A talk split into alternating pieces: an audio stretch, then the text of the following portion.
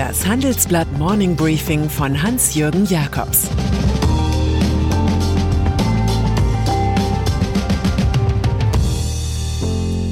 Guten Morgen allerseits. Heute ist Dienstag, der 26. Mai. Und das sind heute unsere Themen. VW schreibt Sittengeschichte. Altmaiers Rettung des Mittelstands. Budgetnot im Vatikan. Im Folgenden hören Sie eine kurze werbliche Einspielung. Danach geht es mit dem Morning Briefing weiter. Dieser Podcast wird präsentiert von IBM. Unternehmen auf der ganzen Welt beschäftigt die Digitalisierung gerade jetzt.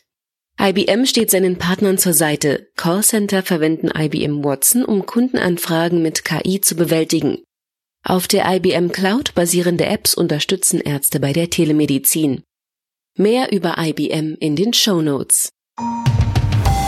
Nur mal zur Erinnerung.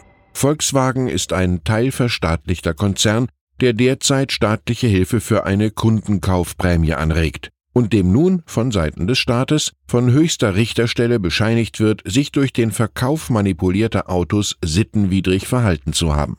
Das ist der Trommelsatz in einem Urteil des Bundesgerichtshofs, welches den Wolfsburger Autokonzern im Falle eines von Dieselgate betrogenen Rentners zu Schadenersatz verurteilt, abzüglich eines Postens für gefahrene Kilometer. Das Urteil hat für Zehntausende weitere Kläger ermunternde Wirkung und es könnte VW nochmal mehr als eine Milliarde Euro kosten. Nach der Bundesgerichtshofsunterbodenwäsche VW habe gegen die Mindestanforderung im Rechts- und Geschäftsverkehr verstoßen, fragt man sich verwundert, wie durfte der seinerzeitige Finanzchef Hans-Dieter Pötsch als Aufsichtsratschef einfach weitermachen?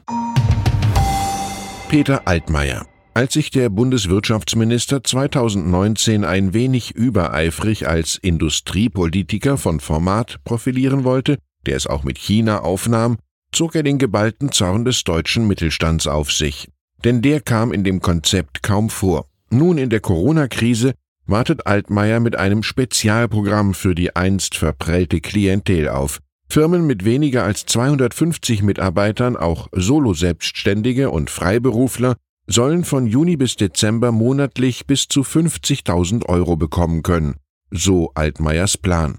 Voraussetzung ein Umsatzeinbruch im April und Mai 2020 gegenüber dem Vorjahr um mindestens 60 Prozent.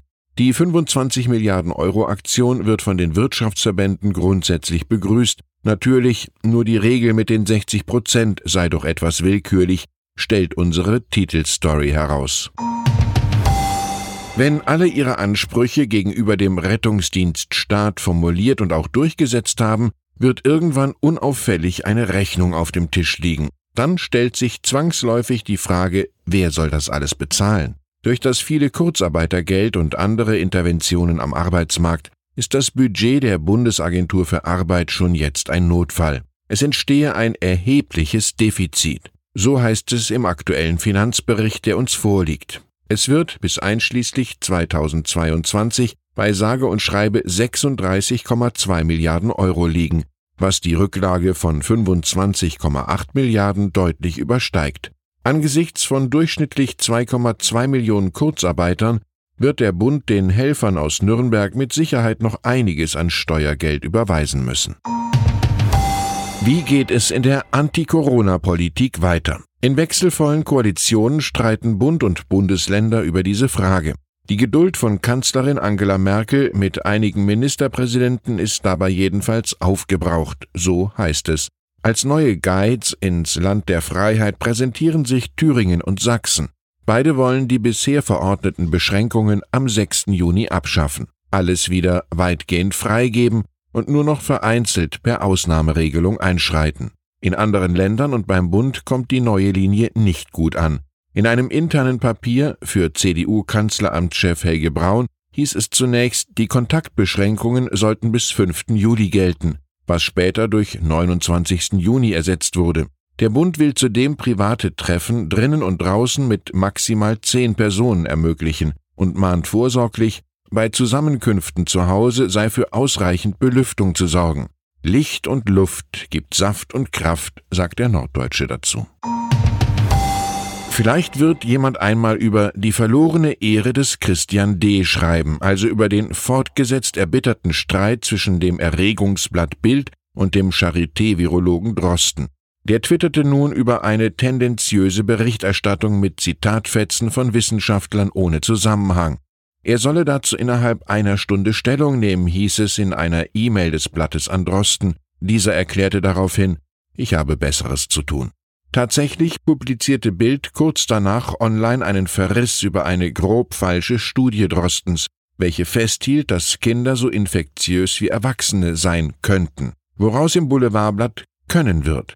Einige der von dem Springerblatt aus ihren jeweiligen Tweets zitierten Experten sehen ihre Kritik als Beitrag zu einer wissenschaftlichen Debatte, nehmen ansonsten aber Abstand von den gewählten journalistischen Bildmethoden. So erklärt Wirtschaftsprofessor Jörg Stoje dezidiert, er wolle nicht Teil einer Bildkampagne gegen Drosten sein.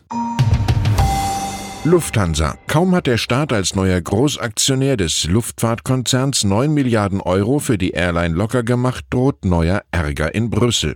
Die EU-Kommission fürchtet eine Wettbewerbsverzerrung und fordert, die Fluggesellschaft solle wertvolle Start- und Landerechte für ihre Hauptstandorte Frankfurt und München an Konkurrenten übertragen. So war das mit der Marktwirtschaft in Europa nicht gemeint, entdeckt da die deutsche Politik kollektiv. Vorneweg Kanzlerin Angela Merkel.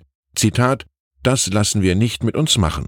Gefolgt von kanzlerfähigen Ministerpräsidenten wie Bayerns Markus Söder. Dieser hält eine Diskriminierung der Lufthansa zugunsten von Low-Cost-Anbietern für ein falsches Signal. Wenn der Aufsichtsrat der Lufthansa am Donnerstag Vater Staat an Bord begrüßt, wird eine andere Tatsache nicht zu verbergen sein. Aufgrund ihres permanenten Aktienkurssinkflugs wird die Airline den Platz im DAX verlieren und an Deutsche Wohnen übergeben. Immobil ersetzt Mobil. Abteilung Wertanlage. Bei einer Auktion in Versailles hat jetzt eine Lederreisetasche der 1793 guillotinierten Marie Antoinette die königliche Summe von 43.750 Euro erbracht. Die Schätzungen lagen zuvor bei höchstens 10.000 Euro. Eine ihrer Servietten aus Damast spielte 14.500 Euro ein und eine Haarlocke des gleichsam exekutierten Ehemanns, Louis XVI, war sogar 4000 Euro wert. Der König und seine Königin gelten unentwegten französischen Monarchisten als Märtyrer, und in solchen Fällen sitzt das Geld schon einmal um einiges lockerer als bei Einkäufen von Normalbürgerlichen.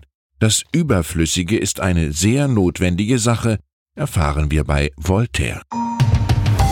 Und dann ist da noch Papst Franziskus, der mit einer gewaltigen wirtschaftlichen Schieflage fertig werden muss. Jüngst erst bestätigte der Wirtschaftsverantwortliche im Vatikan, Pater Antonio Guerrero Alves, in der Corona-Krise sei mit 25 bis 45 Prozent Mindereinnahmen zu rechnen. Schon in den Jahren zuvor war jeweils ein Minus von rund 50 Millionen Euro angefallen. Nun fehlen auch noch Erlöse aus den geschlossenen Museen. Italienische Zeitungen berichten, dass Tagungen, Kongresse und Dienstreisen zu canceln und neue Einkäufe von Büromobiliar, Kelchen und Gewändern zu untersagen seien.